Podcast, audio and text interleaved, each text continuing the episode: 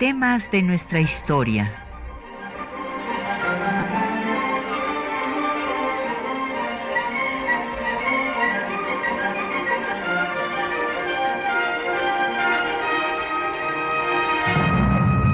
Un espacio que difunde el conocimiento del pasado para comprender nuestro presente.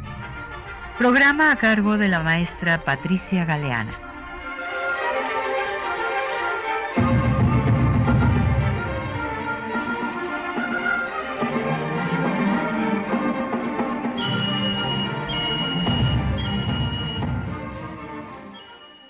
Muy buenos días. Pues eh, hoy vamos a hablar de las difíciles relaciones entre eh, Carranza y el Congreso. Primero, pues sí, las eh, discrepancias que hubo con el proyecto de Carranza en el constituyente, que ya, al tema que ya le hemos dedicado varios programas, y después el enfrentamiento que se dio cuando ya Carranza es presidente electo, ya el presidente constitucional, pues antes era el primer jefe encargado del Ejecutivo, y la 27 legislatura, que, que pues llevó a que hubiera no pocas pues eh, discrepancias no solo en el Congreso, sino que se ventilaron en la prensa.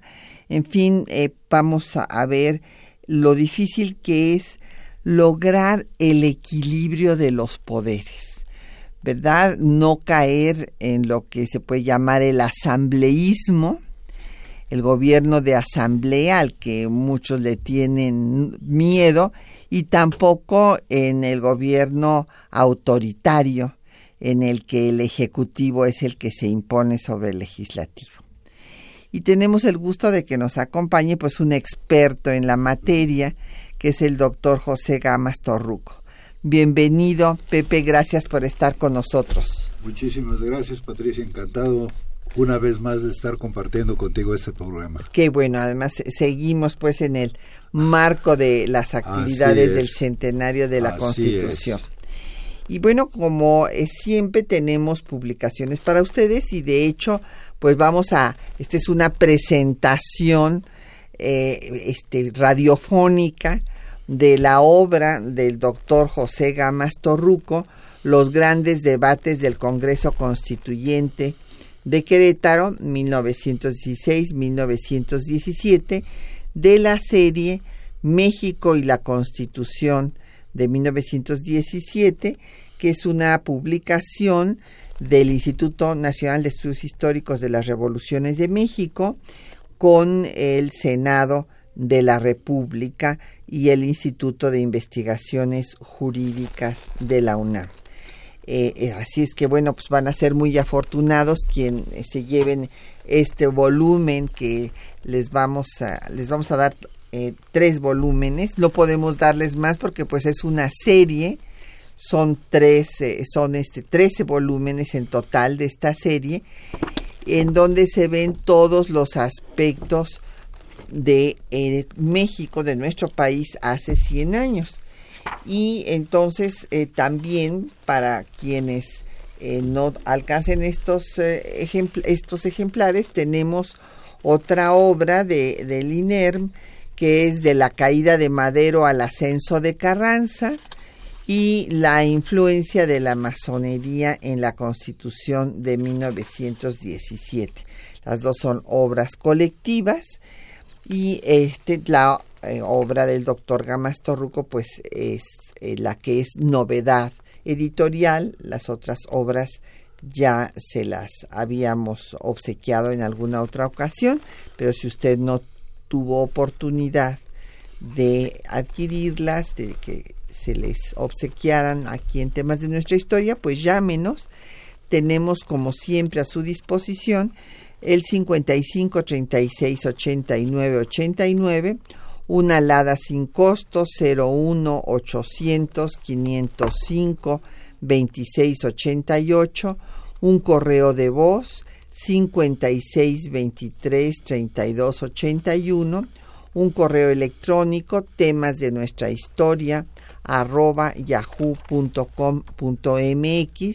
y en Twitter nos puede usted seguir en arroba temas historia y Facebook temas de nuestra historia UNAM el programa queda en línea durante una semana en el www.radiounam.unam.mx.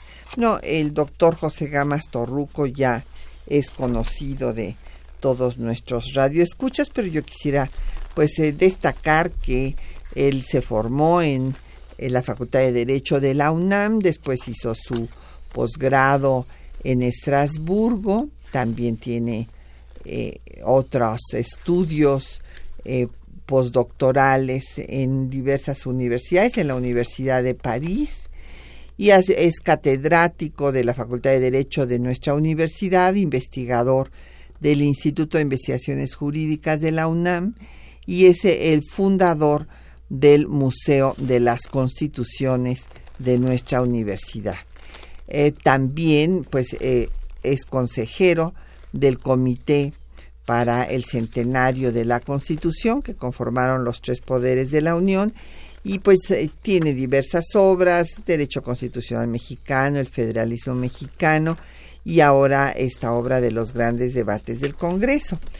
Y bueno, pues Pepe, eh, yo eh, quisiera que viéramos que, bueno, en efecto, ya el tema de la Constitución, pues lo hemos abordado en diversos programas, como pues Carranza había dado una serie de leyes preconstitucionales eh, justamente para responder a las demandas del propio proceso revolucionario, con lo que le quita pues la bandera a los convencionistas y por otra parte eh, pues al convocar al constituyente presenta el proyecto de constitución que es rebasado por los propios eh, pues constituyentes, aun cuando eran todos eh, pues carrancistas o constitucionalistas, se dividieron y entonces, bueno, pues los jacobinos,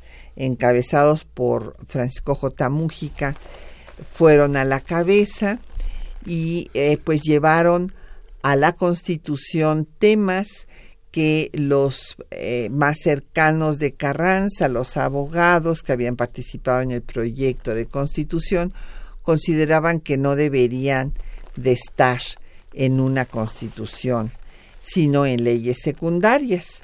Y con esto se inaugura el constitucionalismo social y eh, bueno, pues Carranza acepta, acepta que lo rebasen, por decirlo de alguna forma, en el aspecto social, pero sí logra que lo apoyen en ese momento para establecer la preeminencia del Ejecutivo sobre el Legislativo en la Constitución. Sin embargo, cuando viene la 27 legislatura, se acordarán nuestros radioescuchas que la 26 legislatura, porque se están tomando el número de legislaturas de acuerdo a la Constitución de 1857. A la 26 legislatura le toca pues la tragedia del golpe de Estado de Huerta, van a dar inclusive a Lecumberri y ahí hay un grupo que se llama de los renovadores que después serán los más cercanos a Carranza. Bueno, todo esto pasa en la 26 y ya que triunfa la revolución constitucionalista pues se convoca elecciones después de promulgarse la constitución y se establece la 27 legislatura.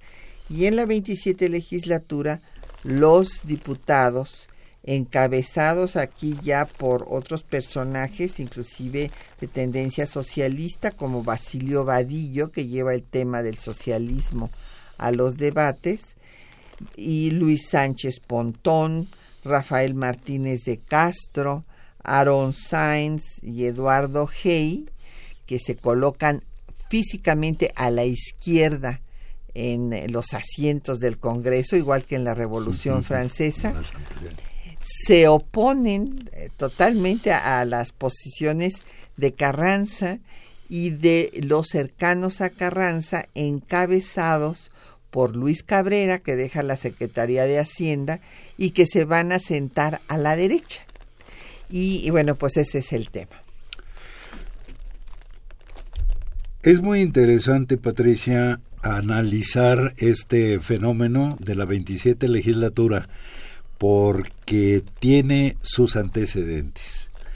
Eh, yo tuve la precaución al eh, editar el libro y al proponerte la temática del libro de eh, que incluyéramos aquí como anexo el proyecto de constitución que presenta Venustiano Carranza, el primer jefe, como primer jefe, pero además íntegramente el mensaje.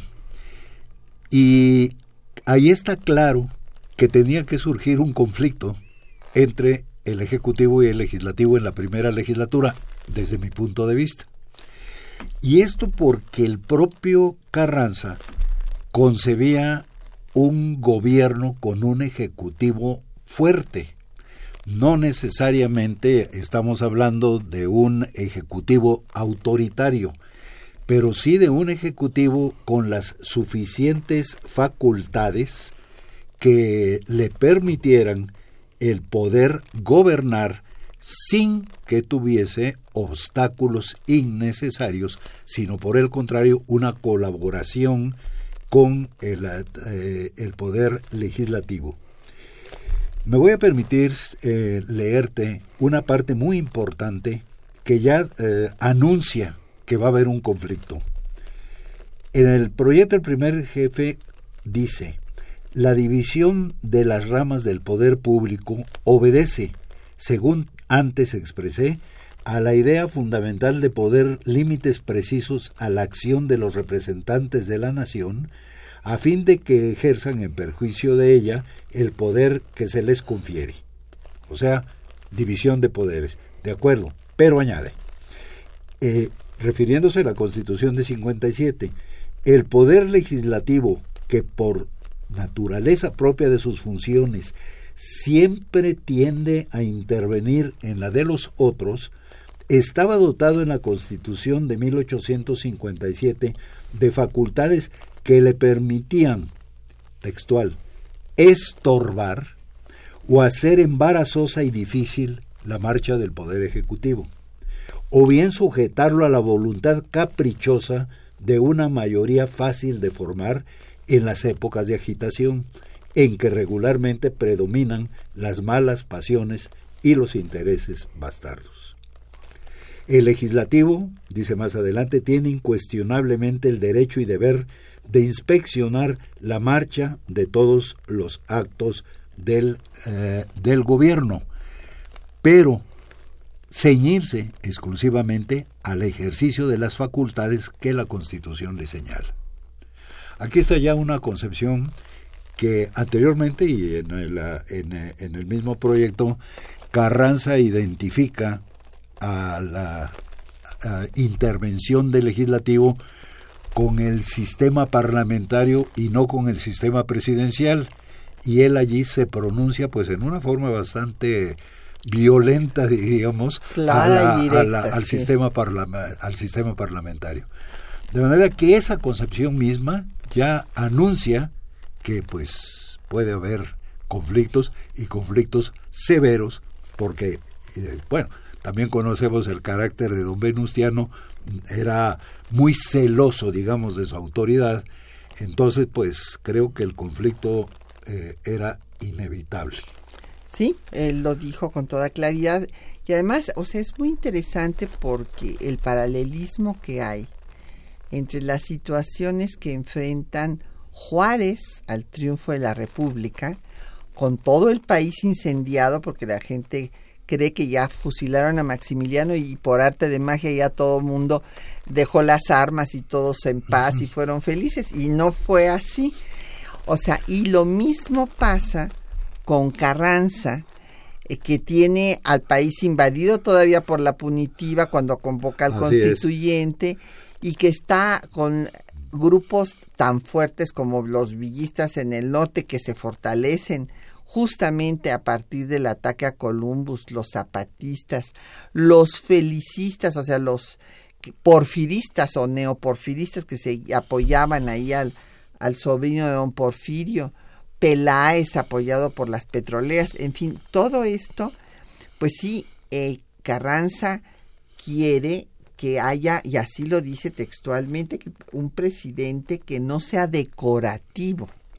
Así es. Y por otra parte, pues después de un proceso revolucionario, los representantes de la nación, el poder legislativo, quiere ser el desideratum y no permitir controlar al poder, controlar al poder de Venustiano Carranza, pero Venustiano Carranza dice, pero no pueden ahorita maniatarme cuando tengo que pacificar al país. Es una situación muy difícil que vamos a ver después de hacer una pausa musical y en la pausa vamos a escuchar un, eh, imagínense, un danzón cubano de Jacobo González Rubalcaba que se llama El Cadete Constitucional con el grupo El Diapasón. ¿Por qué? Porque también en Cuba se había hecho una constitución en 1901, una constitución que fue terrible porque ahí pues este se incorporó el apéndice de la enmienda Platt que violaba la soberanía de Cuba pero lo interesante es que le componen un danzón al, a la constitución y a los constituyentes y entonces pues vamos a escuchar este cadete constitucional.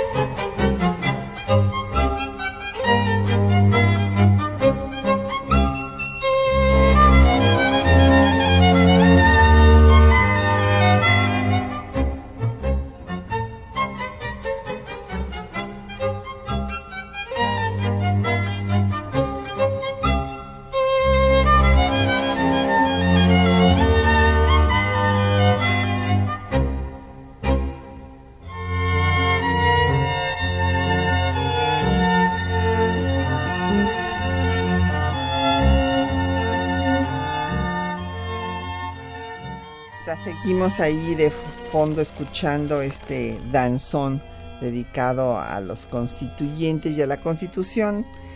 Vamos a dar paso a la cantidad de preguntas que ya nos llegaron, Pepe, muchísimas. A ver, primero, eh, don Efren Martínez de la Gustavo Amadero nos pregunta sobre el artículo 27.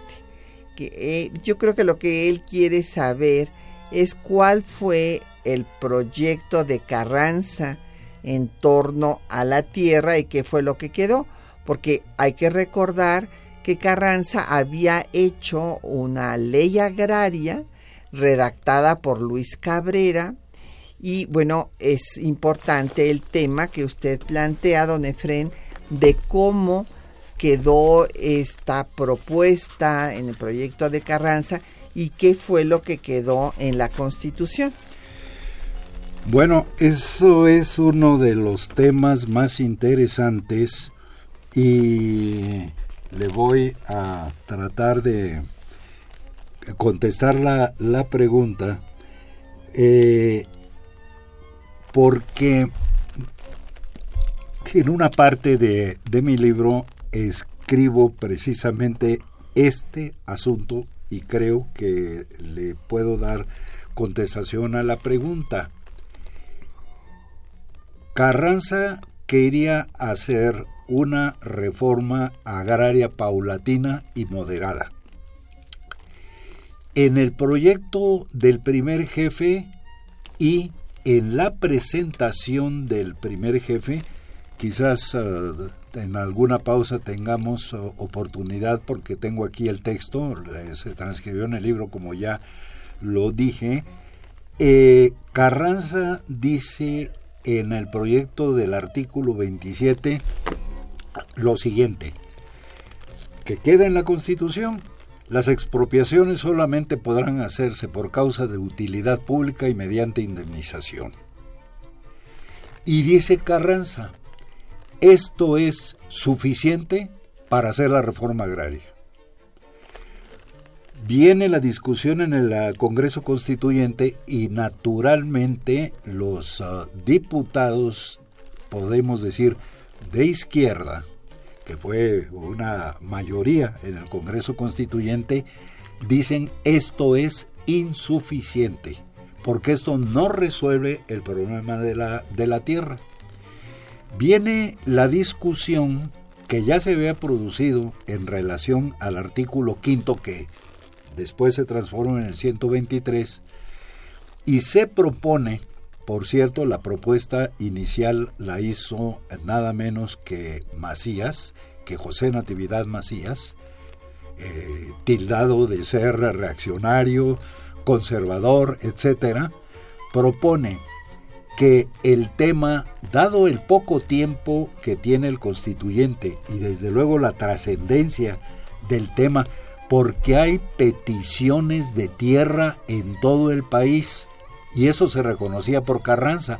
Hay clamor de tierras, se estudie el asunto y se propone lo mismo que se propuso para el artículo para el artículo ah, quinto que se transforma en el 123 que fuese el diputado Pastor Rué de Puebla que ocupaba también el cargo de gabinete eh, de fomento entre paréntesis, economía, el día de hoy, en el gabinete eh, provisional de Carranza, en el gobierno provisional de Carranza, que se encargara de la elaboración de un proyecto. Pastor Rued toma eh, la iniciativa ah, realmente con un fervor, no puedo utilizar otra palabra, extraordinario, y elabora el proyecto del artículo 27 como lo conocemos el día de hoy, que supera en su totalidad la simple mención de que las expropiaciones podrán hacerse eh, por motivo de utilidad pública mediante indemnización. Y allí se inscriben dos puntos muy importantes. En primer lugar, el papel del Estado, que ya deja de ser Estado liberal rotundamente. Deja de ser, eh, se convierte en un estado benefactor. En un estado benefactor que después eh, ya la, se traduce al inglés y los ingleses presumen de su invención y no es cierto. Estaba en el texto original del artículo 27 del proyecto que presenta Pastor Rue. Eso ya se puede eh, ver en, en los diarios de debates del Congreso Constituyente pero toda la elaboración del proyecto de Pastor Rue, que es aceptado, yo diría, en un 95% por el Congreso Constituyente, y en el Congreso Constituyente poco se encuentra de esta, de esta, en esta materia, porque lo que recibe ya el Congreso Constituyente satisface las inquietudes agrarias del Congreso. Todavía el presidente de la Comisión de Constitución, Francisco J. Mujica, agrega, agrega ya los límites de la pequeña propiedad que no estaban en el proyecto de Pastor Rue, cosa que es aplaudida por todos los constituyentes y ahí está el artículo 27. Creo que eso contesta la pregunta. Sí. Y bueno, como ya hemos dicho, un punto fundamental es que reivindica la propiedad del subsuelo para la nación. Claro. Que a esto lo había cambiado Manuel González. Así es. Cuando había establecido el sistema anglosajón, el compadre de Porfirio Díaz. El propietario de, la tierra es propietario del subsuelo. Sí, que, eh, fue en la visión en de... contra de la tradición desde la colonia. Así es, y esto cambia en el artículo 27. Y bueno, don Ángel Germán Martínez Sosa de Cuautitlán nos pregunta sobre la vinculación entre el pensamiento de Carranza y la doctrina Estrada. Eh, eh, don Ángel, eh, quiero decirle que el origen de pues lo que es nuestra política exterior está desde la doctrina Juárez. Juárez es el que establece que todos los estados son iguales, que por lo tanto deben de respetar la soberanía de cada uno de ellos, su eh, derecho a autodeterminarse y desde luego se rechaza la intervención extranjera que pues le había tocado a Juárez defenderla. Y Carranza, que era un juarista, admirador de el benemérito, pues también en su célebre discurso frente al Congreso establece que los principios de política exterior son claros y precisos y se reducen precisamente a defender la soberanía nacional, igualdad de los estados, no intervención extranjera, autodeterminación de los pueblos y también habla de algo muy importante, la necesidad de que la diplomacia sirva a los intereses nacionales y no de los particulares y que haya cooperación para la paz. Y claro, todos estos principios pues van a ser retomados por don Genaro Estrada eh, en esta posición de México de no reconocer o desconocer gobiernos en cuanto a que esto implica una injerencia en la política interna de los estados. Esa es la relación.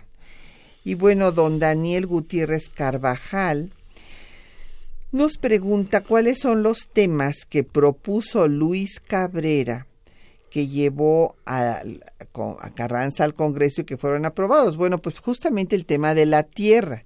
Y después, en la 27 legislatura, Luis Cabrera será el defensor él estaba en Hacienda y renunció a la Secretaría de Hacienda para irse a encabezar el grupo, pues por decirlo de alguna forma, gobiernista que le llamaban ministerial y que ya dijimos que se, eran muy poquitos y se sentaban a la derecha en la asamblea. Y ahí pues eh, los temas que se discutieron era la ley de ingresos, la ley orgánica del Poder Judicial, de las Secretarías de Estado, del Ministerio Público, del municipio libre y el tema de la Universidad Nacional y de la incautación de las industrias.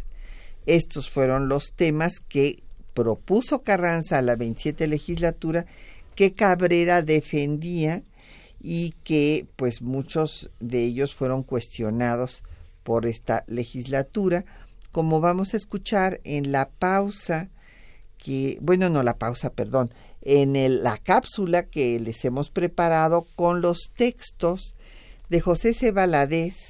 que hace una magnífica explicación de la situación política que prevalecía en ese momento en México, que se estaba estrenando en la democracia, y, pero que pues eh, había un problema grave porque aparte de pues que en todas las guerras hay excesos y había quejas por los excesos que se habían cometido durante la revolución, el Congreso quería la inhibición del poder ejecutivo. Esto es, en pocas palabras, lo que nos dice Valadez en este texto. El 15 de abril de 1917 inició sesiones la 27 legislatura. En su historia general de la Revolución Mexicana, José C. Valadez describe la oposición de este Congreso al presidente Venustiano Carranza. Escuchemos. En marzo de 1917 sino en pleno ejercicio de una democracia electoral de la cual estaba muy distante México, los comicios constituían un ensayo grande y grave. No existían partidos políticos, exceptuando el agrupamiento ideal y casual al que llamaban Partido Liberal Constitucionalista. Sin embargo, acercándose a la hora electoral, empezaron a surgir parcialidades, todas improvisadas y ayunas de programas, y esto en medio de un tropel de ambiciones y apetitos. Así nació la vigésimo séptima legislatura, caracterización plena y vigorosa de un nacimiento político, el de la revolución y el de la democracia mexicana. El nuevo teatro político no sería el ideado por Carranza, porque los diputados, más que los senadores, llegaron al Congreso para disponer las cosas de manera que en el discurso de dos años desapareciera el carrancismo al que consideraban manifestación anacrónica de la revolución.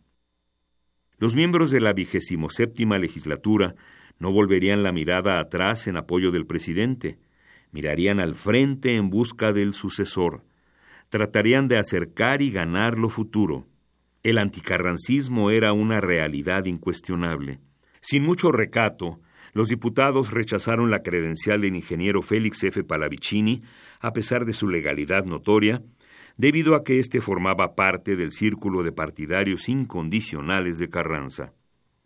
Sin embargo, ser diputado para aquellos políticos significó un privilegio, pero no de lucro o de fuero o de nómina o de partido o de Estado. Significó un privilegio democrático, liberal y revolucionario. Crear, en efecto, era la voz que incitaba a los legisladores mexicanos de 1917. Y no únicamente crear, también debatir.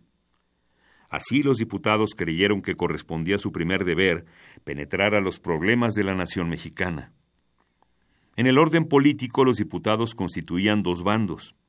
En efecto, siguiendo la costumbre parlamentaria francesa, la oposición dirigida por Basilio Vadillo Luis Sánchez Pontón, Rafael Martínez de Escobar, Aaron Sáenz y Eduardo Hey estaba en las sillas curules situadas a la izquierda del hemiciclo de la Cámara. A la derecha se hallaba la minoría gobiernista, a la cual apellidaban ministerial. Dirigía esta última el licenciado Luis Cabrera, quien al objeto dejó la Secretaría de Hacienda, y esto por haberlo resuelto él mismo, considerando que era de su deber defender y garantizar la política del presidente Carranza en el seno del Congreso, ya que desde el día de las elecciones todo hacía creer que el gobierno tendría vigorosos contradictores políticos. No valía la habilidad e inteligencia de Cabrera para evitar el decrecimiento de la personalidad de Carranza, y esto no obstante de que la Cámara, en su propósito oposicionista, asociaba la ventaja de ser un desahogo para las quejas contra los abusos de la autoridad en la República. Y en efecto, esas quejas eran numerosas, porque después de los excesos de la guerra, proclamado México a los cuatro vientos como reino de la constitucionalidad, los hombres al menor roce de la autoridad civil se sentían ofendidos y amenazados.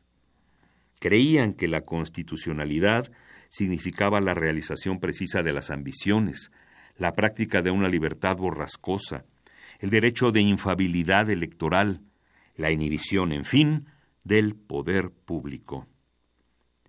En esa época de debates en el Congreso, no sólo exornó a la revolución con ideas, no sólo hizo creer la función práctica de la democracia política, no sólo fue la base formativa de una clase gobernante de México.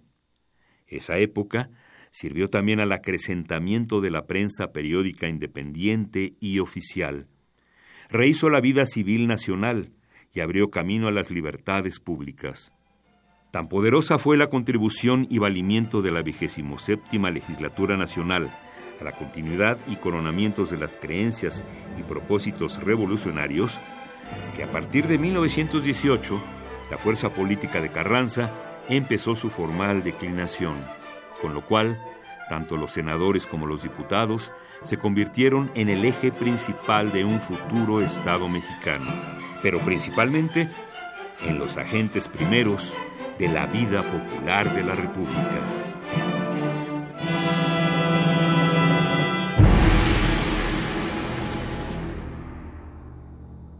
Tienen ustedes, eh, se, eh, en efecto, esta confrontación que van a tener eh, los diputados, sobre todo, hacia el Poder Ejecutivo, hacia el presidente Carranza, pues sí, ciertamente lo va a debilitar. Y eh, es que hay otro aspecto que es aquí fundamental.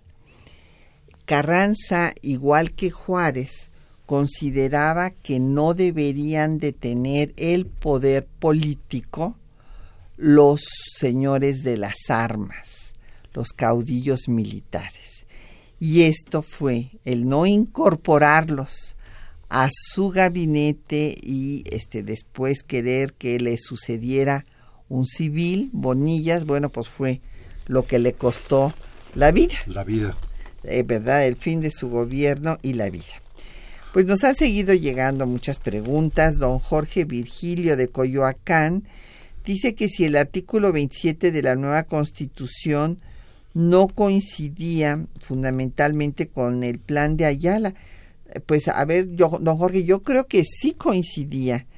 Lo que pasa es que el plan de Ayala, acuérdese usted que primero que nada eh, Zapata lo lanza en contra de Madero, esto a veces se olvida.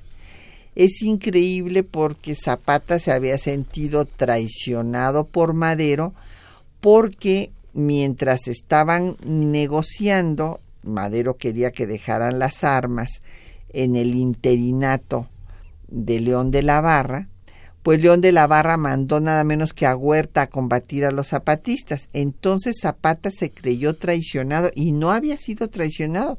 Madero no era el culpable de semejante situación, sino pues que era, había quedado la estructura porfirista tal cual. Claro.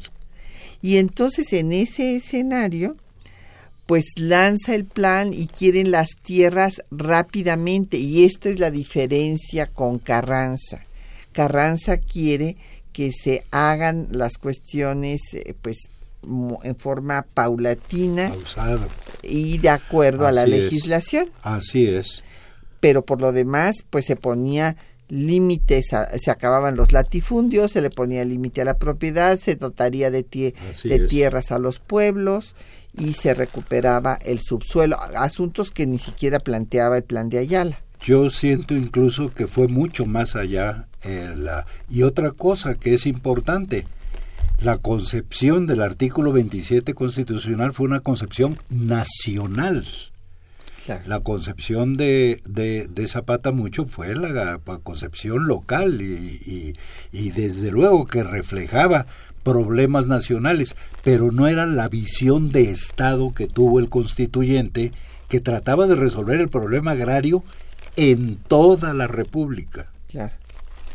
Eh, don Jesús Ríos, de Miguel Hidalgo, dice que en términos técnicos quienes asesoraron a Carranza en el diseño legislativo de la figura presidencial tal como quedó en la Constitución.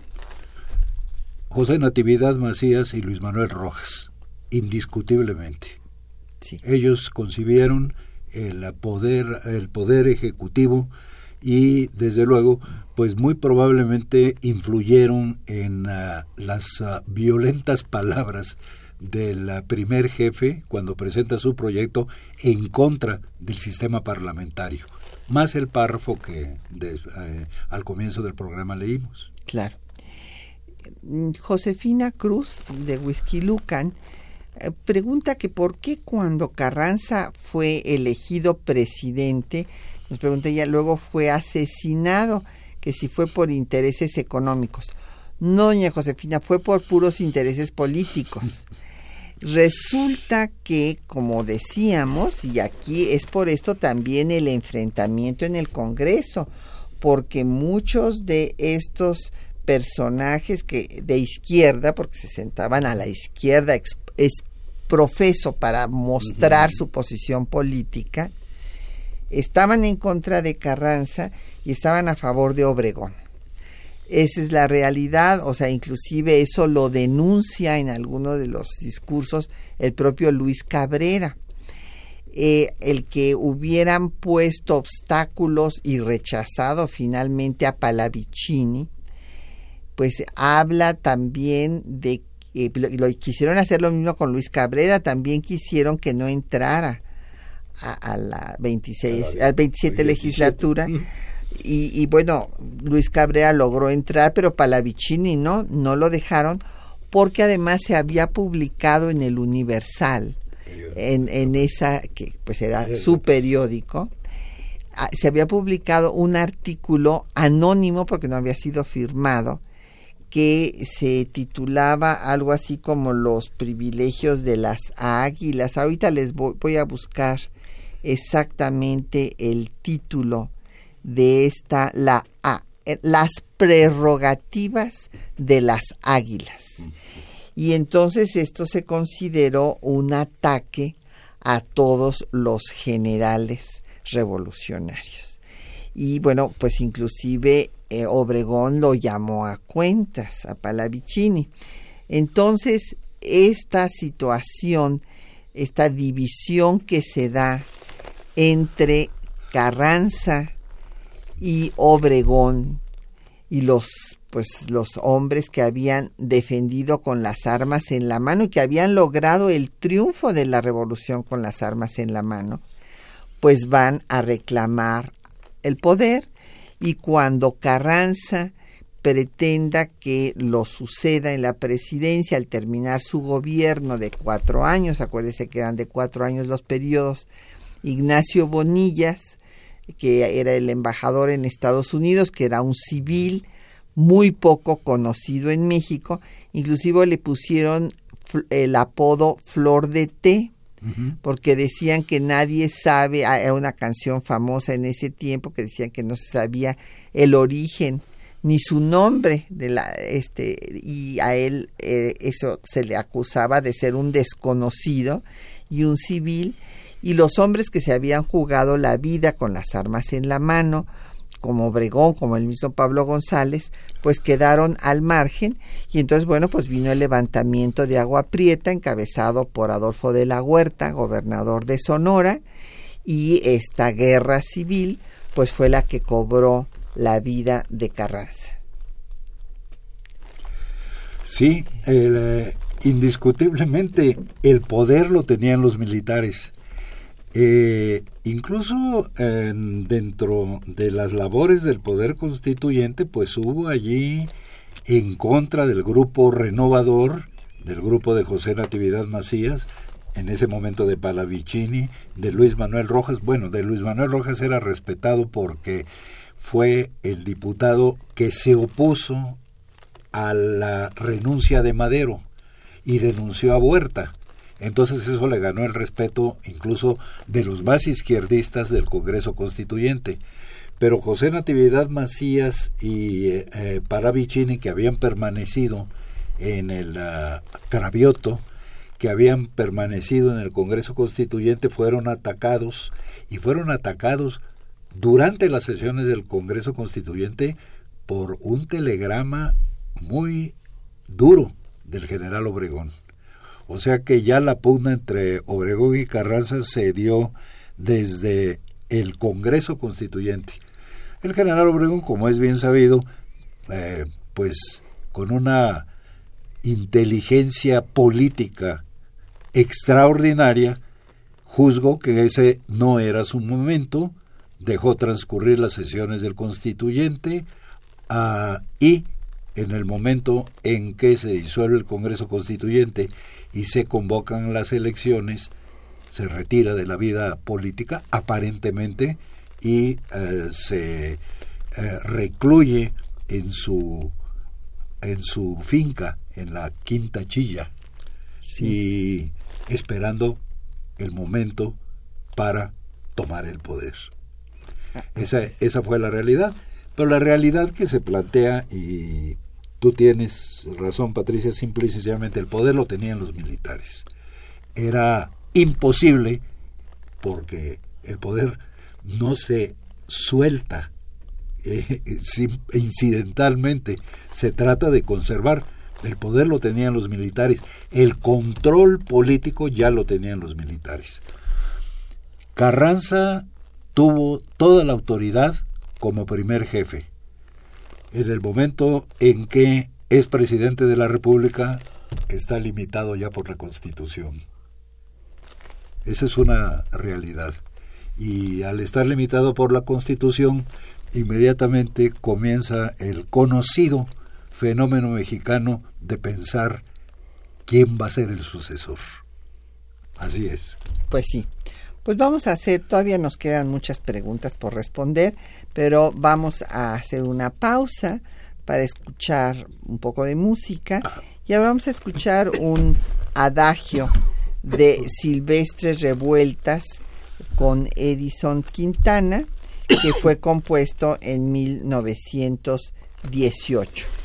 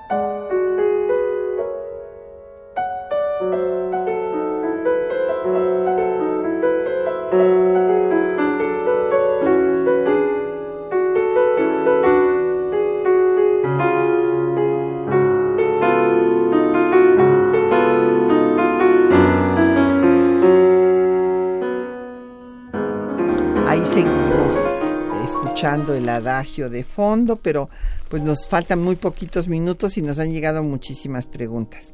José Rosendo Cerrato, de Cuauhtémoc, nos pregunta que si Venustiano Carranza fue masón. No, no tenemos conocimiento de que lo haya sido. Quien sí fue masón fue Luis Manuel Rojas, por ejemplo. En el libro de la masonería, eh, podrán ustedes ver ahí Manuel Jiménez Guzmán nos explica este tema.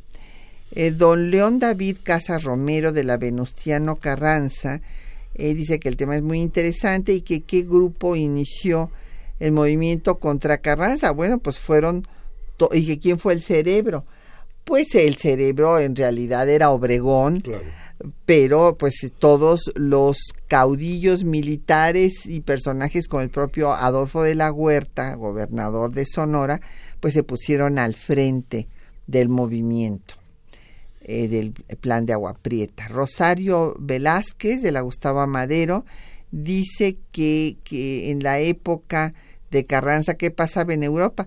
Bueno, acuérdese usted, doña Rosario, que estaba la Gran Guerra Europea, que se convirtió en guerra mundial precisamente en abril de 1917, cuando Estados Unidos ingresa a la guerra y que por todo ello hubo grandes presiones para que México eh, entrara en la guerra también eh, primero, pues eh, había por una parte los alemanes que querían que México se aliara a Alemania y le hiciera la guerra a Estados Unidos y por otra parte Estados Unidos quería que México le declarara la guerra a Alemania y Carranza mantuvo la neutralidad eh, durante todo el tiempo. Esto le costó que después no, no, no dejaran que México fuera parte de la Sociedad de las Naciones, sino hasta mil 1931.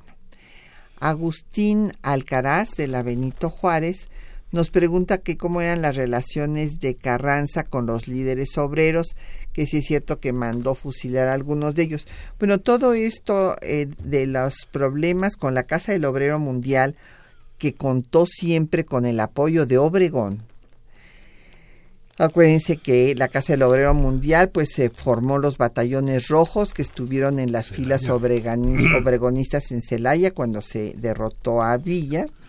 Pero después pues hubo muchas huelgas y cuando vino la huelga general en la Ciudad de México, eh, pues esta eh, hizo que Carranza rompiera en efecto con la Casa del Obrero Mundial y eh, pues exigiera que los trabajadores volvieran a laborar, ya que se paralizó la Ciudad de México durante tres días.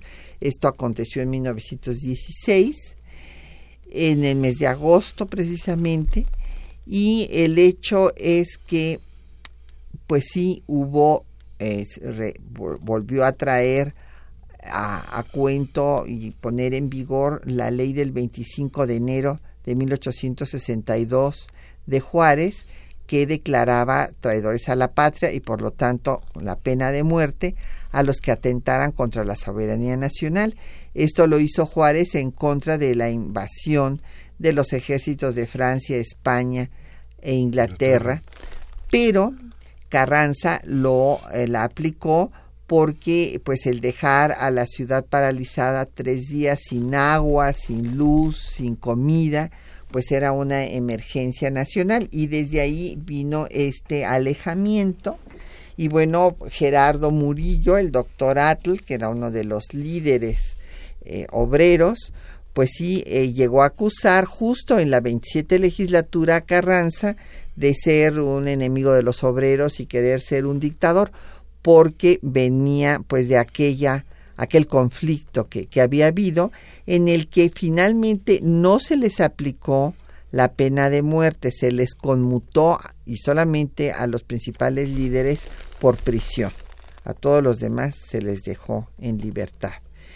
Don Javier Guerra de la Benito Juárez eh, dice que el Ejecutivo tiene mucho poder, que si esto eran los logros de Carranza. Bueno, pues sí, fue el logro de Carranza que el Ejecutivo tuviera mucho poder y este es pues estos artículos son los que no se han tocado. Eh, y, bueno eh, cabe la reflexión de que si bien no había sistema de partidos cuando se reúne el Congreso de Constituyente en Querétaro y que ese fue el argumento de Venustiano Carranza para decir que no podía establecerse un régimen parlamentario, pues ahora que sí hay sistema de partidos, se podría parlamentarizar el régimen presidencial. Así es. Y doña Patricia López de la Benito Juárez nos pregunta que cuáles fueron los argumentos de Venustiano Carranza para no incorporar en la Constitución la ciudadanía de las mujeres que propuso Hermila Galindo. Eso no fue culpa de Carranza, Tocaya. Las cosas estuvieron así. Hubo dos propuestas al constituyente porque también hay que reivindicar a don Salvador González Torres, michoacano, representante en el constituyente por Oaxaca, que también apeló a que se debería de tomar en cuenta a las mujeres. Y sus argumentos fueron magníficos porque les dijo que este argumento que usaban de que las mujeres éramos menos inteligentes que los hombres porque éramos tenemos la cabeza más chiquita que por lo tanto eh, teníamos menos inteligencia que era absurdo el documento de Salvador González Torres es magnífico. Eh, eh, dice que entonces, pues, un asno debe de ser más inteligente que un hombre porque tiene la cabeza más grande. Y luego acaba diciendo que una ballena, pues, es un pozo de sabiduría porque, pues, tiene también mucho más grande la cabeza. Entonces, eh, estas dos posiciones de Hermila Galindo y de Salvador González Torres fueron desechadas principalmente porque los constituyentes eh, consideraron, como también lo había dicho eh, pues doña Inés Malváez, que metió una iniciativa para que no se le diera la ciudadanía a las mujeres, porque era darles el poder a la iglesia que controlaba a las mujeres desde el púlpito y el confesionario. Por eso es que Enrique Recio, este constituyente yucateco, propuso que se prohibiera la confesión, que ya no hubiera confesión y que todos los curas se tuvieran que casar para acabar con los malos ejemplos que daba los curas que hacían votos de castidad y no los cumplían. Y, bueno, pues esto no se, no se hizo, no se prohibió la confesión, pero tampoco se le dio la ciudadanía a las mujeres. Hubo solo dos abstenciones cuando se desecharon estas iniciativas que no explicaron por qué se abstenían, pero se abstuvieron, eh, por lo tanto no estaban de acuerdo con que no se ventilara el tema, que fueron Esteban Vaca Calderón e Hilario Medina. Y bueno, pues nos ya este casi nos tenemos que despedir, pero le agradecemos a Juan Antonio Vázquez que nos mandó saludos por Facebook, a Dora María Rosa Lugo de Magdalena Contreras, muchísimas gracias, Angélica María Ángeles de la Gustavo Amadero, Vinicio Herrera por Twitter, Miguel Ángel Vázquez del Estado de México desde Atizapán, muchos saludos. También nos llamó Martín Catalán de Netzahualcoyot y le agradecemos mucho sus comentarios y felicitaciones. Y bueno, pues eh, Pepe, para concluir esta 27 legislatura, pues ciertamente sí aprobó algunas de pues facultades extraordinarias que requería el presidente Carranza en un momento tan difícil, pero eh, fue un desgaste político muy importante para el presidente lo que sucedió eh, pues en esta confrontación entre el poder ejecutivo y el, bueno más bien del legislativo, con el contra el ejecutivo, así es así es Sí, evidentemente que ya confluyeron todas estas razones que se han expresado aquí. Desde luego la, el papel que el legislativo quería desempeñar y sería muy interesante también ver que eso se prolongó inclusive durante el gobierno ya del general Obregón porque el Congreso durante la época del general Obregón no fue un Congreso obediente a Obregón, sino por el contrario, donde se manifestaron las diversas tendencias, lo que quiere decir que sí había un movimiento bastante eh, importante del poder legislativo generado precisamente en la 27 legislatura. Claro, ya sería tema de algún otro programa, porque sí resultaría muy interesante ver eh, se asocia mucho a Obregón con una época de preeminencia del Ejecutivo, sin considerar los hechos que señalan que el legislativo quería ya ejercer un eh, cúmulo de funciones que limitaban el poder del Ejecutivo y no pudo el general Obregón en el eh, periodo que le tocó Después, pues ya nunca tuvo oportunidad del segundo periodo por ah, el asesinato eh, que sufrió. Pero el, el Ejecutivo en realidad ya estaba limitado por el, eh, por el legislativo y el legislativo fue muy vehemente en la época todavía de Obregón.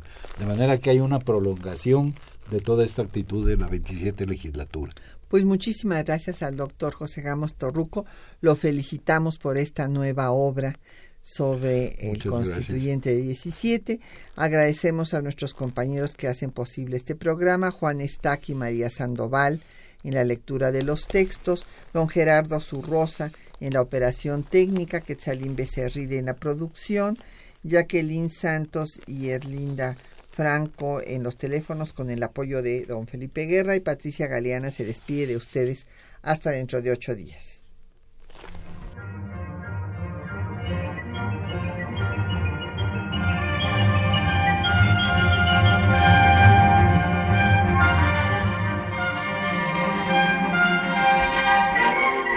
Temas de nuestra historia.